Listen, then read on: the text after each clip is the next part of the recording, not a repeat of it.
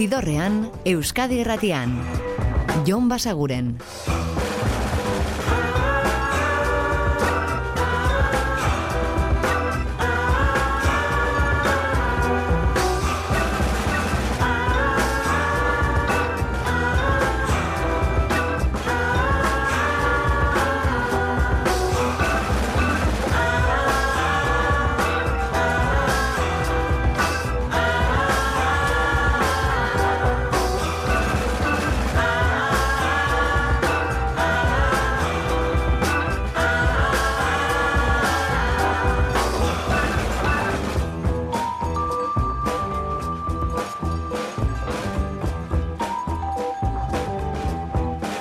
Gabon eta ongi etorri zidorrean zaudete.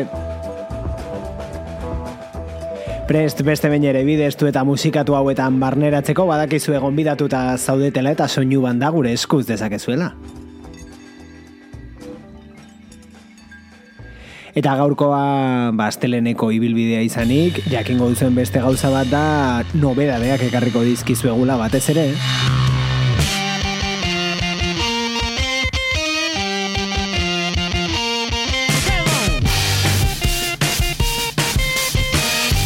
Baina baita zuzeneko musika ere, edo zuzeneko musikaren iragarpena, bihar izango baita Bilbon John Spencer bere The Hitmakers taldearekin batera.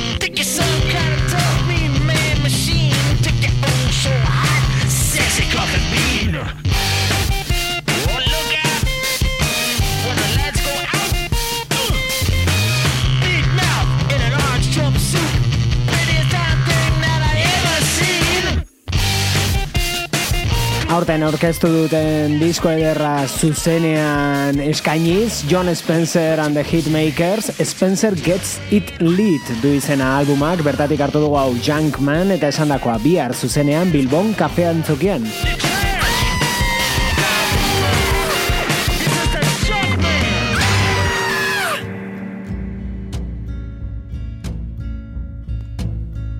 Eta asteburuak utzi digun berri txar-txar bat, hil dela Mimi Parker, low taldeko bateria jole eta eta abeslaria. Eta, eta beren musika entzongo dugu gaur, hemen askotan aditu izan dugulako, eta eta egia esan kantuetako batzuk benetan izugarri gustatzen zaizkigulako. Eta horixe, bat baino gehiago jarriko dizuegula gaurkoan Mimi Parkerren omenez. Hau adibidez, Plastic Cup. could fly. And now they make you piss into a plastic cup and give it up. A couple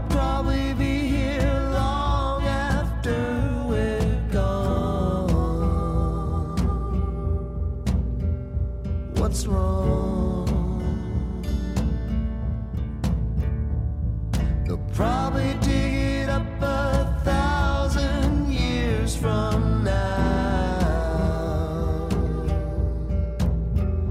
And how? They'll probably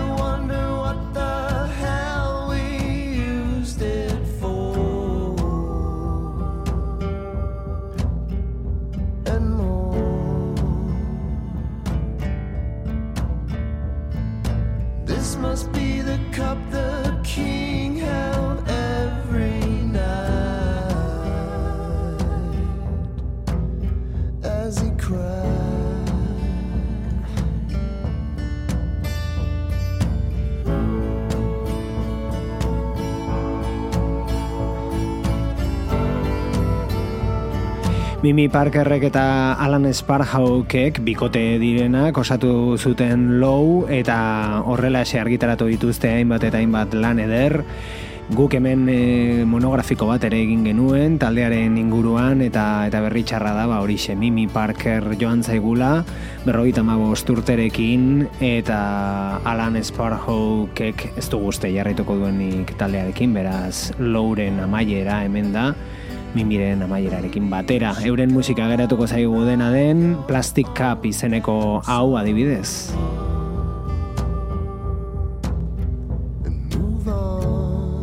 Eta ez da hoikoena talde baten kantu bat baino gehiago aditzea ibilbide berean, baina gaurkoan esandako utziko diguzue lauren kantu gehiago ekartzen ere. Aurrerago izango da, orain nobedade bat aditzera joko baitugu.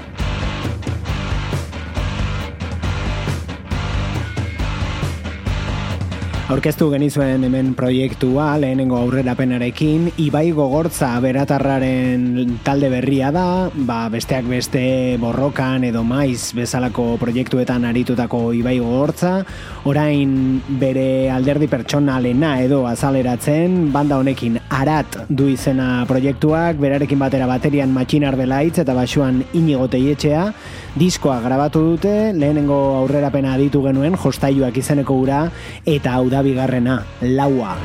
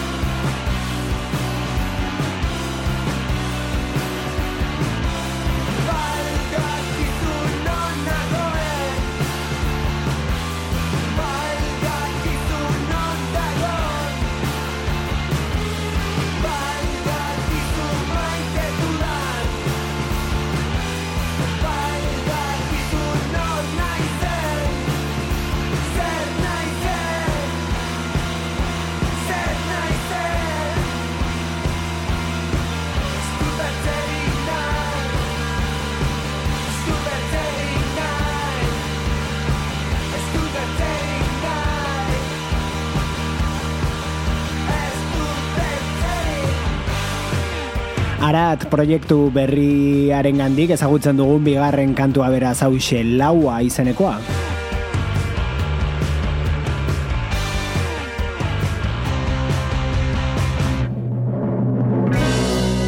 Eta hau da Sunny World bere Simple Syrup diskoa entzun genuen iaz, ba bueno, hau da kantu berria, No Reason.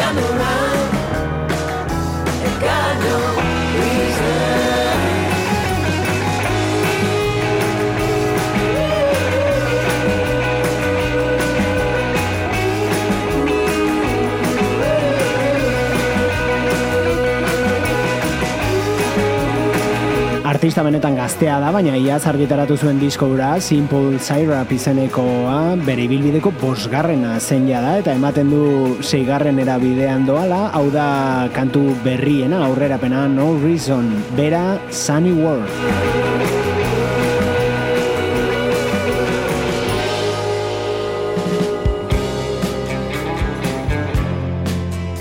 Eta urten diskoa argitaratu du da, entzun gai duzue, Orville Peck musikaria. I can see the sadness in your eyes.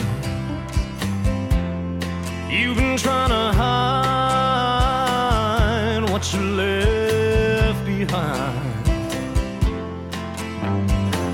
They say it's darkest before the dawn But you've been smiling for so long teardrops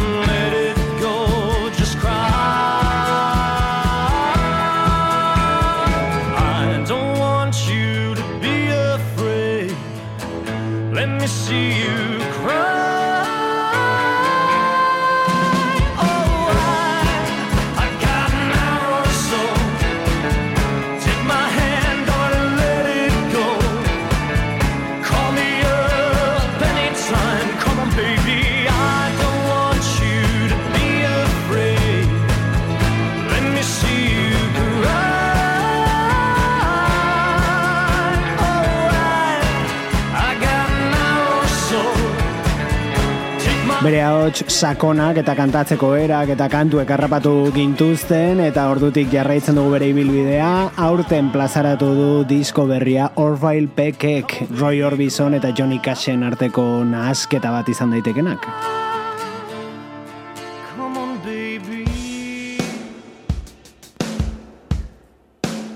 Eta kalean den beste disko bat, kaso honetan gainera aurreko ostiralean bertan plazaratu zena eta hemen aurrerapen guztiak entzun dituguna. Lau kantu dagoeneko ezagutzen ditugu, ona beste bat hain zuzen eri albumari izena ematen diona. First Aid Kit dira beraiek eta hau da Palomino.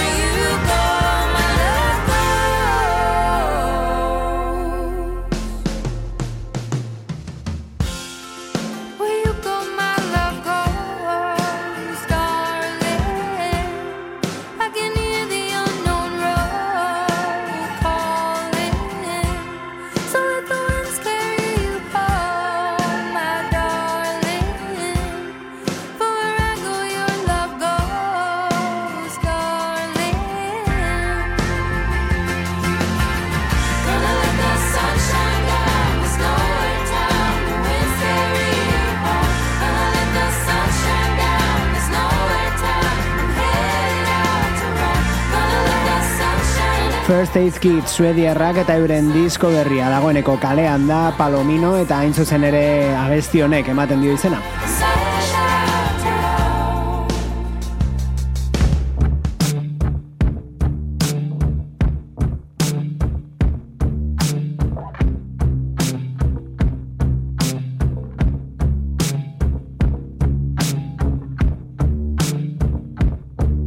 Eta Mimi Parkerren omenez, Louren beste kantu batekin iritsiko gara gaurko ibilbidearen erdigunera. No comprende. start to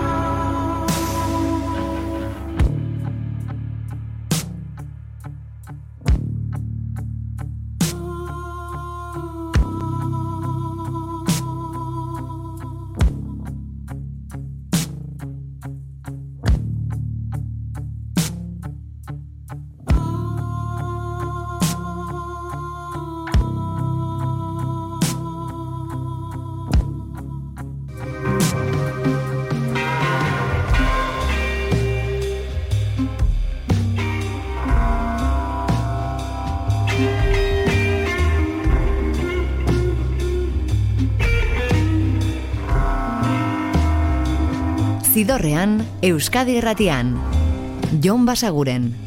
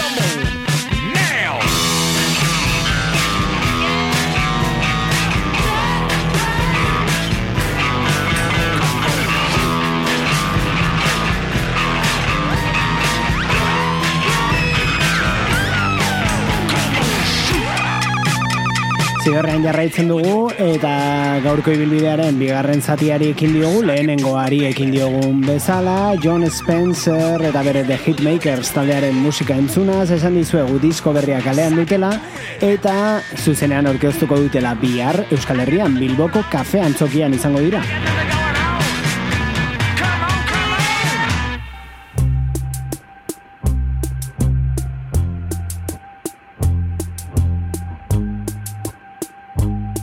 Eta gaurkoa low eguna izendatuko dugu, nahiko genuke berri pozgarria goren batengatik izatea, baina baina esan dizuegu, Mimi Parker lowren euneko berrogeita marra zena bazen dela asteburu honetan, bere omenez, oraingoan, Congregation. Congregation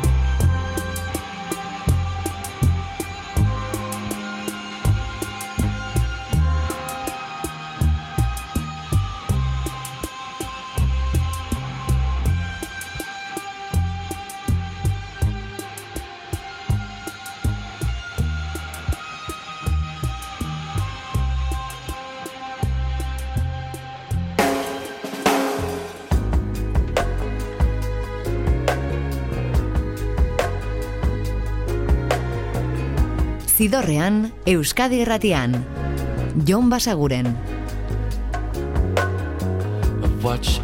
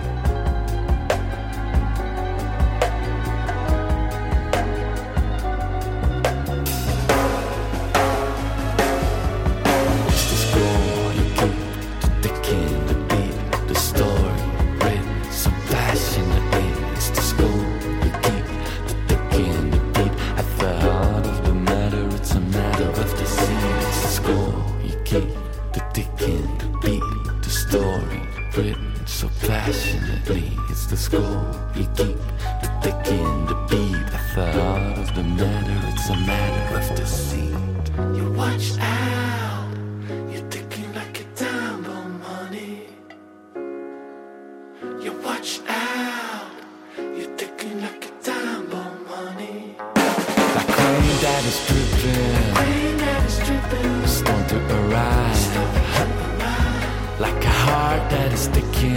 Heart that is sticking. My, my how you love me, baby, like the end of it is written inside.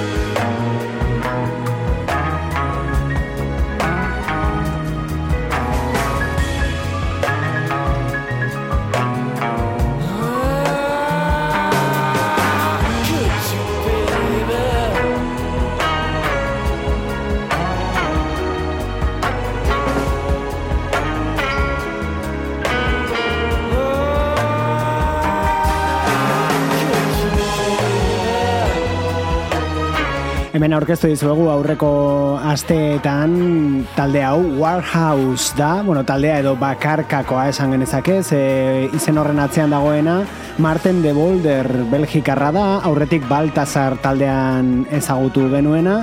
Eta orain proiektu honekin Warhouse eta bere disko berriaren beste aurrerapen bat, Time Bomb du izen honek.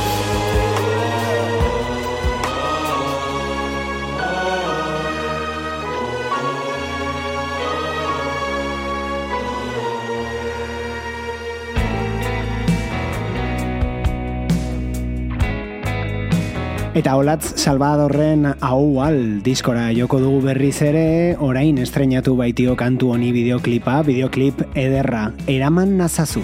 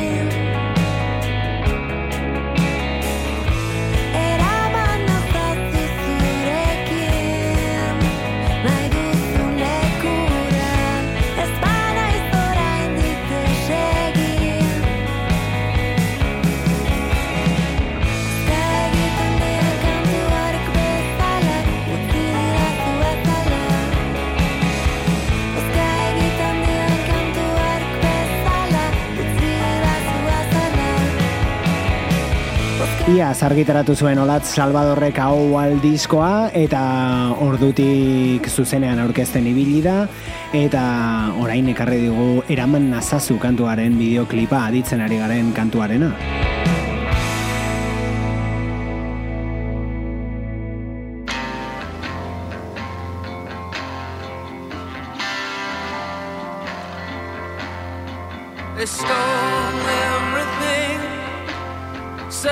Azken urteak zaiak izan dira Ryan Adamsen entzat, adikzioak alde batetik eta bestetik ba, urteetan zehar berak izandako portaera benetan itxusiak agerian jarri direlako.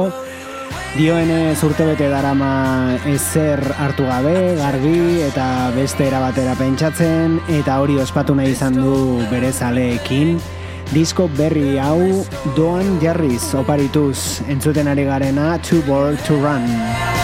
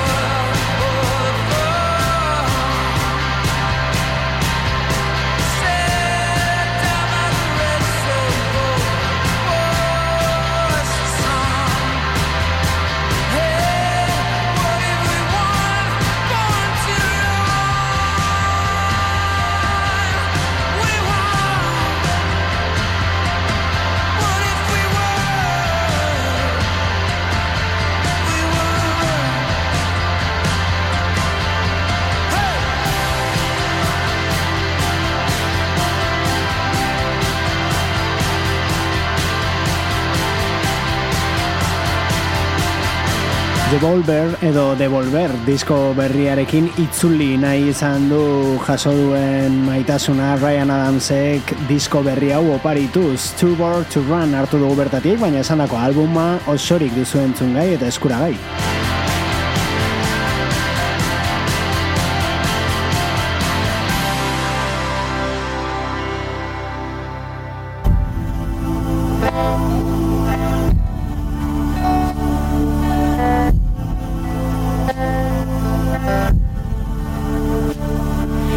gaurko ibilbidea maitzeko utzi guzue jartzen Lowren beste bi kantu. Azkeneko diskoetakoak Double Negative albuma da hau 2018an plazaratu zutena, bertan elektronikarekin eta efektuekin gehiago jolastuz, hau da. Always trying to work it out.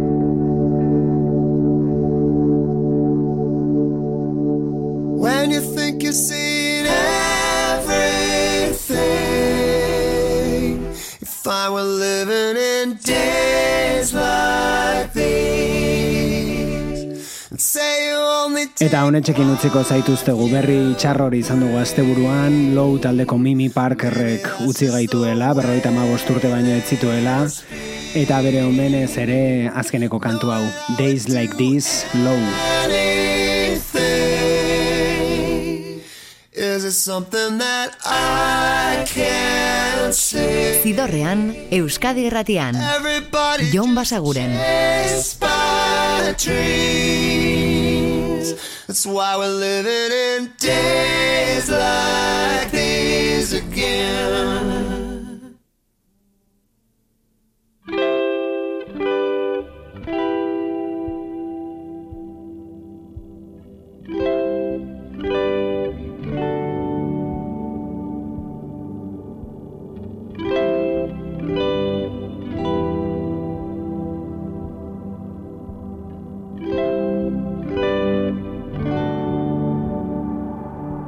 Isn't something you can between. It isn't coming in three. Always looking for that one sure thing. Oh, you want it so desperately. You know you're never gonna feel No, you're never gonna be released. Maybe never even see me. That's why we're living in days